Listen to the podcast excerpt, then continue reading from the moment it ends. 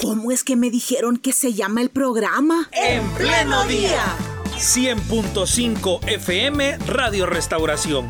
Y en internet www.restauración.fm. De lunes a viernes de 6 a 8 de la mañana compartiendo información y reflexión. Mostrando la vida en directo.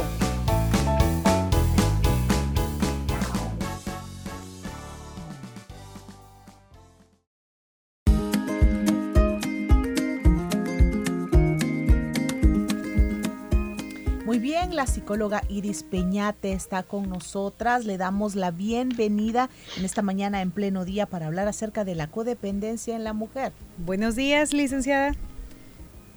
Hola, hola. Hola, audio, audífonos. Sí, la estamos viendo en este momento, pero creo que ella aún no nos escucha. Hola, hola. Hola, hola. Algo tal vez ella tiene. Hola, buenos días. Hoy sí. Hoy sí la escuchamos muy bien, bienvenida.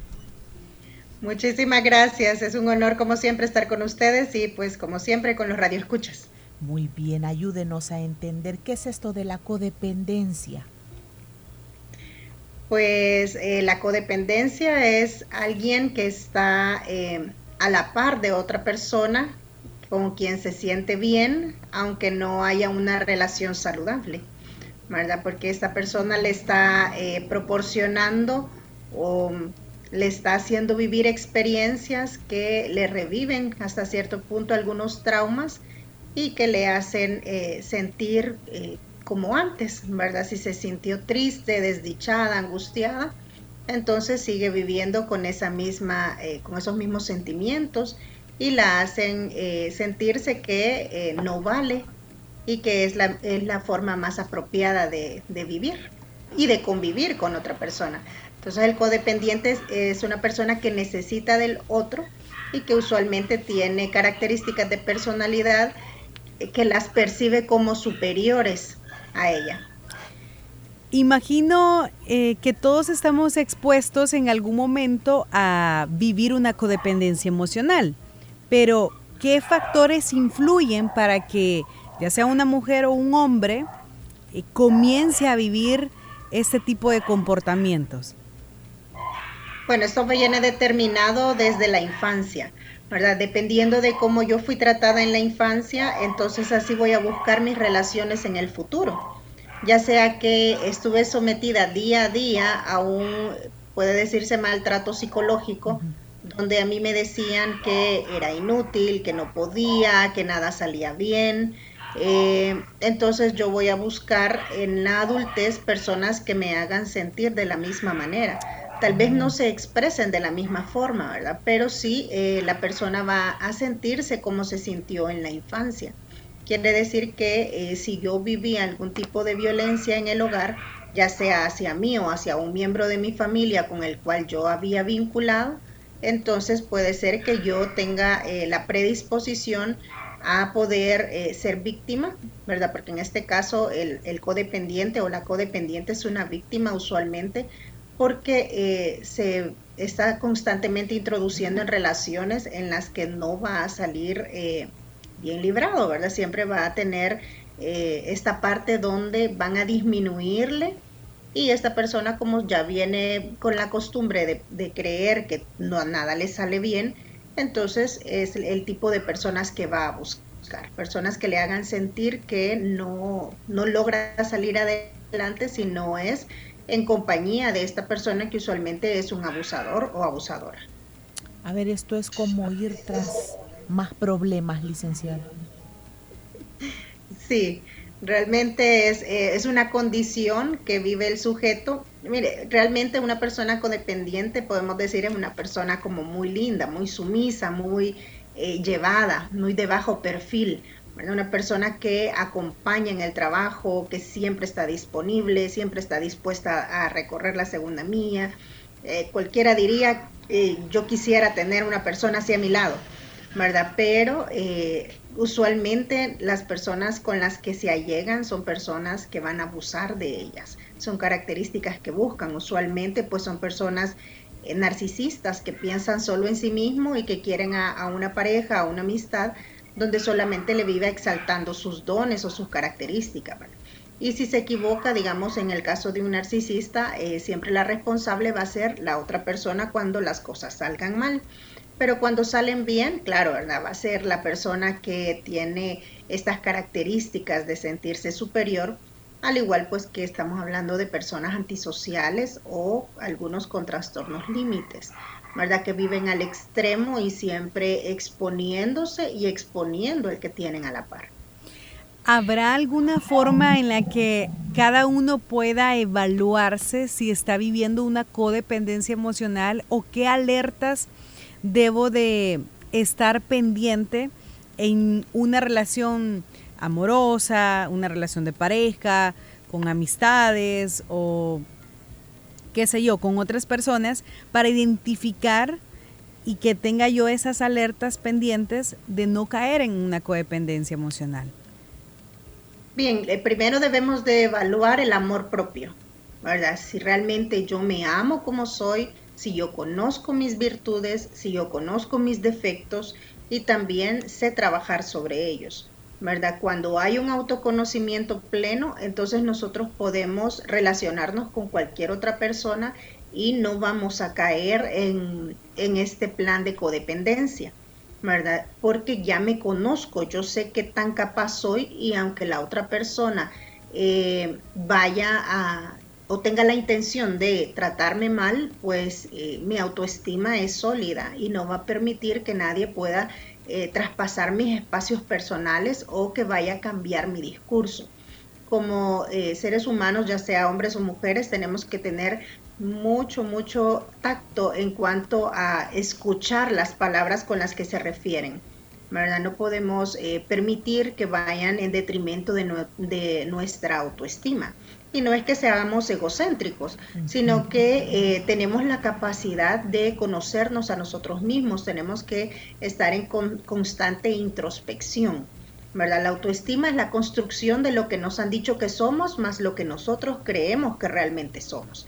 Entonces no nos pueden engañar otros cuando nosotros hemos fortalecido nuestra autoestima y realmente reconocemos cuáles son nuestras características que nos identifican, cuál es la personalidad.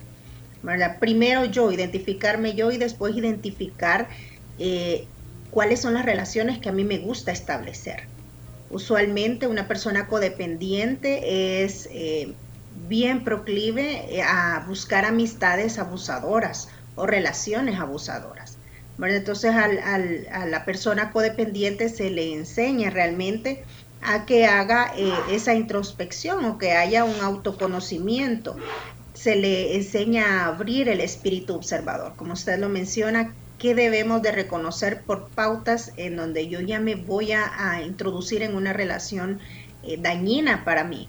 Es eso, observarme, conocerme, y también observar a la otra persona, cómo es, si tiene características eh, parecidas a quien me abusó en la infancia, ya sea un padre, una madre, un tío, una abuela, porque se da de todo, ¿verdad? Tenemos eh, abuelas abusadoras realmente, eh, que nos, yo he tenido casos que, que he sabido de abuelas abusadoras cuando los pacientes han llegado casi a 30 años después a una consulta ¿verdad? Y que eh, eso los volvió codependientes. Y he recibido en, mi caso también a hombres que han pasado por esta experiencia.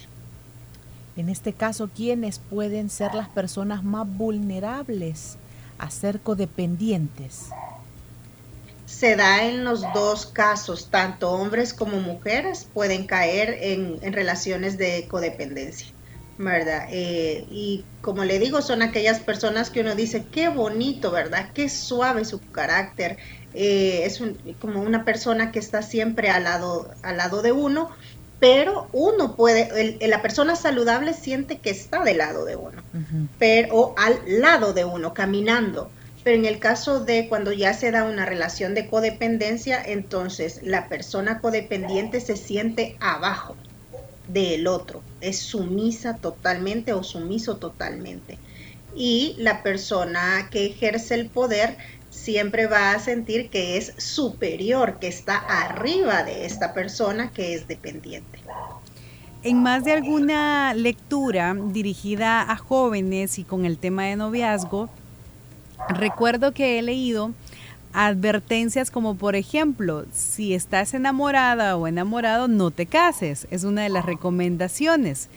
Y en este mm, caso, licenciada, ¿qué mensaje podemos compartirle a jóvenes, tanto a caballeros y señoritas, que comienzan a evaluar que ya están en una relación de codependencia emocional? Pero, ¿cómo pueden salir de esa codependencia. ¿Puede una relación de noviazgo que ya está en codependencia emocional eh, tener un tratamiento, continuar la relación o cuál es el mejor de los escenarios? Es bien difícil, muy bonita su pregunta. Realmente es bien difícil eh, que la pareja vaya a perdurar en cuanto uno de los dos cambie. ¿Verdad? Recuerde que usted se enamora de la otra persona por cómo la hace vivir, cómo la hace sentir. Si, si se enamoró porque eh, es superior, entonces cuando ya deje de verlo como alguien superior, lo va a dejar. Y cuando el superior deje de sentir que lo están viendo como tal, entonces también ya no va a funcionar en la pareja. ¿Qué es lo que sucede? Porque eh, tienden a decir cuando estés enamorada, entonces no es el momento para casarse, porque ahí no se está viendo la realidad de la otra persona, sino que entra en una especie, nosotros lo decimos en una especie de esquizofrenia o locura, ¿verdad? Cuando eh, realmente solamente estamos guiadas por eh, lo que sentimos, más no por lo que vemos, percibimos y podemos analizar, ¿verdad? No están esos procesos presentes y eh, por eso se le recomienda, ¿verdad? Cuando estés así de... Escuchó ese golpe. Sí, sí, sí. ¿Qué fue eso? ¿Como un bajón de energía? De energía y que probablemente esto ha afectado eh, la conexión a Internet porque justamente estábamos escuchando la respuesta de la licenciada cuando eh, escuchamos esa explosión, ¿verdad? Seguramente relacionado a la energía eléctrica. Así que mientras tanto vamos a intentar eh, conectarnos nuevamente con la licenciada y aprovechamos para que usted comience a también conectarse, a dejar sus comentarios. si tiene una pregunta, eh, ahí escuchamos nuevamente a la licenciada. Hola, hola. Habíamos perdido, habíamos perdido la conexión por em, un aspecto eléctrico que sucedió acá en las instalaciones, licenciada, pero retomamos y escuchamos nuevamente su respuesta. Bien, le comentaba que eh, cuando nosotros, la recomendación de no, no casarse cuando se está enamorado, pues es que lo tomamos como algo, una, un estado de locura, ¿verdad? Perdemos eh, la, la oportunidad de analizar y de relacionar todas las situaciones que están ocurriendo en nuestro entorno y pues cuando hay enamoramiento se enamora de la parte contraria de lo que usted no tiene. Entonces, eh, no es que se busque la media naranja, ¿verdad? La media naranja no existe y desde ahí estamos frente a una persona dependiente. Existe una naranja completa que va a caminar a la par de otra naranja completa. ¿Verdad? Eso es lo ideal, no algo que le termine a usted, que si, se sienta que no lo, no lo posee, sino que esté en la lucha por alcanzarlo. Pero que esta persona puede acompañarle a la par para que usted pueda desarrollar todos sus dones. Entonces, eh, sí, es, eh, es una situación un poquito complicada cuando eh, el joven dice que yo estoy enamorada o estoy enamorado, yo me caso, ¿verdad? Y cuando ya viene a ver la realidad de con quién se casó, no le gusta. Y usualmente cuando eh, nos casamos o buscamos una pareja, eh, queremos, nos identificamos con las características contrarias a las nuestras. Entonces, al final, si uno de los dos cambia, entonces la relación básicamente está condenada a, eh, a destruirse van a separarse porque entonces ya no va a estar ese componente que por lo que a mí me atrajo, por lo que a mí me gustó. Muy bien. Y ahora vámonos a un plano un poco complicadito, un poco más. En una relación de pareja en el hogar en donde la mujer es bien dependiente del esposo, y que quizás no se atreve ella a señalarle algunos errores que el esposo pueda estar presentando, ¿verdad? Tal vez él sin pensarlo quizás está descuidando la relación porque ya llevan años casados y todo. Pero ¿cómo la esposa puede hacerle ver, bueno, en primer lugar, entender ella que algo no está yendo bien y que hay que tomar cartas en el asunto y luego pues quizá ella le tendrá que decir a él su parte. Sí, eh, muy bien. En este caso, eh, con el dependiente se tiene que trabajar con el dependiente. Usualmente la otra persona siempre está bien. El comportamiento que la otra persona emite no está equivocado, no el esposo en este caso. Eh, el esposo o la esposa, porque se dan en las dos vías. Hay mujeres que son histriónicas o que son muy límites y que ellas no cometen ningún error. ¿verdad? Son narcisistas, ¿verdad? Siempre hacen lo correcto. El que se equivoca es él. Se da en las dos vías. Muy bien. Usualmente, en la mayoría de las ocasiones, sí son más mujeres las codependientes, ¿verdad? En este caso se le recomienda que sea la mujer quien eh, se observe a sí misma, como lo decía, que haya un autoconocimiento, pero también se le enseña a la mujer que eh, tenga un descubrimiento guiado sobre sus habilidades y sus fortalezas, porque la otra persona jamás va a hacérselas ver y que sepa que usualmente no va a estar acompañada en ningún proceso por esta persona. Eh, si no hay una terapia de pareja de fondo, es bien difícil. Por, las características de personalidad del, que no es codependiente de la, de, del de la pareja del codependiente. Ellos usualmente no miran sus propios errores, solamente creen que ellos tienen éxito y siempre cuando fracasan en algún plan es la otra persona quien, quien, quien es la responsable del fracaso. Entonces, eh, querer cambiar al, a la pareja del codependiente yo creería que es mejor hacerlo eh, con terapia. La esposa usualmente no lo va a lograr porque ya es un constructo, ya es eh, un esquema mental que, la, que, el abusador tiene, porque en este caso sí se vuelve un abusador eh, del codependiente. Entonces a quien hay que trabajar en estas relaciones y mucho es al codependiente y que no espere nada, realmente en esta carrera va a estar un poco solo ¿verdad? Si tiene hijos o familiares que le acompañan, pues van a ser su fortaleza. Pero como le digo, al final esa relación es muy probable que tienda a, desvincularse, ¿verdad? Porque eh, la persona que acompaña a un codependiente no soporta que un codependiente cambie. Si cambia, lo va a dejar y va a buscar a otra pareja que le haga sentir igual, superior. ¿verdad? Porque siempre necesita ese tipo de relaciones donde se sienta más y el otro esté disminuido. Entonces el codependiente sí debe de eh, reconocer que a lo largo de la historia de su vida ha salido adelante solo, a pesar de que muy probable que en la infancia le dijeron que era incapaz, que no podía, que solo salían malas cosas porque no las salía, no las podía hacer bien, ¿verdad? Que es lo que la pareja del codependiente sigue diciendo.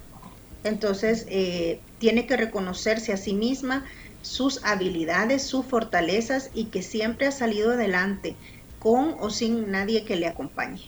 Me llamaba la atención al principio de esta charla que nos compartía usted, licenciada, que la codependencia está muy relacionada a nuestra infancia por esas frases que hemos escuchado y que también no solamente se puede eh, dar en una relación de pareja, de matrimonio, de noviazgo.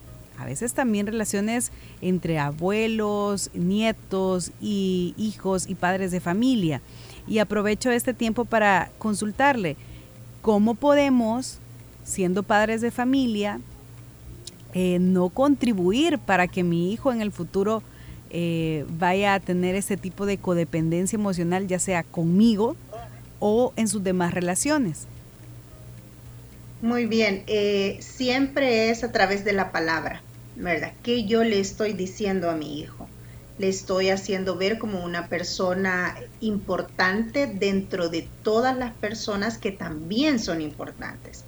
Porque a veces nosotros por no quererlos convertir en personas dependientes para el futuro, entonces los convertimos en personas narcisistas que solo piensan en ellos y, y todo lo quieren para ellos, creyendo que todo el mundo funciona para ellos. ¿Verdad? Sí, hay que decirles, tú eres lo más importante en mi vida, pero tienen que saber que hay otras cosas que también son importantes en la vida. Y eso lo podemos ver cuando nosotros eh, entramos a los kinder. ¿verdad? Vemos que hay niños que le exigen a la maestra más tiempo de lo normal, pero poco a poco van aprendiendo que, eh, que la maestra se divide entre 30 niños, eh, dependiendo de cuántos tenga en su salón de clases. Entonces el niño va dejando de ser ahí un poquito narcisista, ¿verdad? Aunque en el hogar le digan lo contrario. O aquellos hijos que son únicos, ¿verdad? Con ellos tenemos que tener mucho cuidado y enseñarles a relacionarse bien con los demás. No darles todo lo que necesiten, sino que, eh, no todo lo que quieran, sino darles lo que realmente necesiten, lo que ellos van a, utilizar para la vida. Eh, esas son algunas de las, de las cuestiones que nosotros debemos de manejar con prudencia, ¿verdad? ¿Qué le decimos? No vamos a, usar frases de desaprobación, ¿verdad? Eh, es que tú eres un inútil, tú no, no nada te sale bien, eh, sino que al contrario, ¿verdad? Esta vez fallamos, pero podemos trabajar para hacerlo mejor. Yo confío en tus capacidades y poco a poco lo, lo haremos mejor, ¿verdad? Le va acompañando en el proceso. Bueno, eh, Sí, vamos avanzando. Solo quisiera su opinión en esto que nos escribe una de nuestras oyentes. Ella considera que estos casos pueden suceder principalmente cuando las mujeres en el hogar dependen de todo del esposo. Ellas no tienen un trabajo fuera del hogar. Pero es importante, dice, considerar el tener un trabajo fuera de la casa para poder cambiar como este ambiente de, de codependencia. ¿Será? Es que la relación de codependencia no inició cuando no quiere trabajar, eso inició cuando la educaron en su casa. Quiere decir que, eh, como lo mencionó eh, la, la, amiga acá en el, en el panel, esto nace en la infancia, se construye desde la infancia. Entonces, si a la mujer se le enseña a no, a no depender ni económicamente de un hombre, entonces no va a haber dependencia emocional o afectiva. ¿Verdad? Entonces, o hay mujeres que son muy guerreras y son laboriosas, industriosas, tienen su propio negocio, pero les va mal en su relación de pareja, el esposo puede llegar alcoholizado, la golpea, porque hay una independencia económica, pero no hay una independencia afectiva, porque resulta ser que la persona codependiente siempre tiene un vacío cargado de angustia, entonces siempre quiere vivir eh, el detonante de esa angustia para que logre pasar a la persona codependiente, no se le va a quitar la persona eh, que tiene arriba. A ella se le va a enseñar a desarrollar y a gestionar mejores procesos de relación y de conflictos interpersonales. ¿Verdad? ¿En quién yo me fijo y cómo me relaciono con estas personas? Es un proceso difícil porque es caer en conciencia y luego tomar estrategias para no caer nuevamente en esas relaciones. Pero si ya se está en una relación matrimonial, pues tiene que saber cómo gestionar esa relación, saber qué puede encontrar y qué no va a encontrar. ¿Verdad? No es solamente cuestión de dependencia económica, estamos hablando de una dependencia emocional, afectiva, donde lo que está, donde lo que el codependiente tiene es un vacío emocional que no se llenó con palabras, ni con atención, ni con gestos, eh, sobre amor y sobre aprobación, entonces va a vivir siempre con esa angustia y ante la necesidad que le sigan desaprobando. Es decir, que tener una independencia económica no eh, nos hace exentos a vivir una codependencia emocional, ¿verdad? No, lastimosamente no, no está relacionado lo que es la, la dependencia económica con la dependencia afectiva. Como le digo, hay mujeres muy industriosas, pero muy dependientes de un hombre que eh, les maltrata o les abusa. Bueno, hay que prestarle atención a estos temas y si en caso necesitamos buscar de su apoyo, licenciada, ¿dónde la encontramos? Muchísimas gracias. Como no pueden comunicarse con nosotros al WhatsApp 7292 0021 Nos encuentran también en Facebook como arroba eh, y también estamos en Instagram. Muy bien, le agradecemos su participación en esta mañana. No dudamos que a más de una persona pues le han, le han hecho una conexión especial los puntos que aquí hemos abordado. Así que gracias. No se quede solamente con la curiosidad de este tema, le invitamos a que sigamos buscando una formación. Hay diferentes programas que en Radio Restauración también le pueden seguir ayudando a saber si vivimos o no vivimos en una codependencia emocional. Gracias, licenciada, por su tiempo. Gracias a ustedes por la invitación y estamos a sus órdenes. Feliz día. Buen día, gracias. Daisy, también te tengo que agradecer por haber estado hoy en nuestro programa acompañándonos. Siempre un privilegio estar acá con ustedes. Vaya con bien en todas sus responsabilidades y en la tarde la escuchamos. Excelente, en la tarde de caos vehicular. Ay, no, Esperamos que no. sí, esperamos que, bueno, y aunque suceda, pues Ahí vamos a estar con música, con programas. Eso. Eso no hace falta en restauración. Buenas alabanzas que nos conecten con Dios desde nuestro corazón, con el Padre, en la antesala del fin de semana, porque vienen varias actividades para este fin de semana. Hay que buscar de la presencia de Dios, eso también nos ayuda, ¿verdad?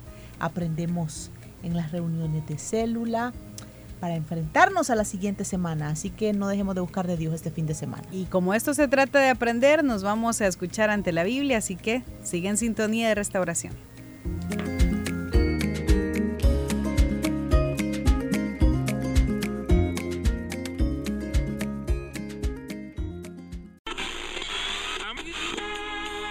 ¿Cómo es que me dijeron que se llama el programa? En pleno día 100.5 FM Radio Restauración. Y en internet www.restauración.fm. De lunes a viernes de 6 a 8 de la mañana compartiendo información y reflexión. Mostrando la vida en directo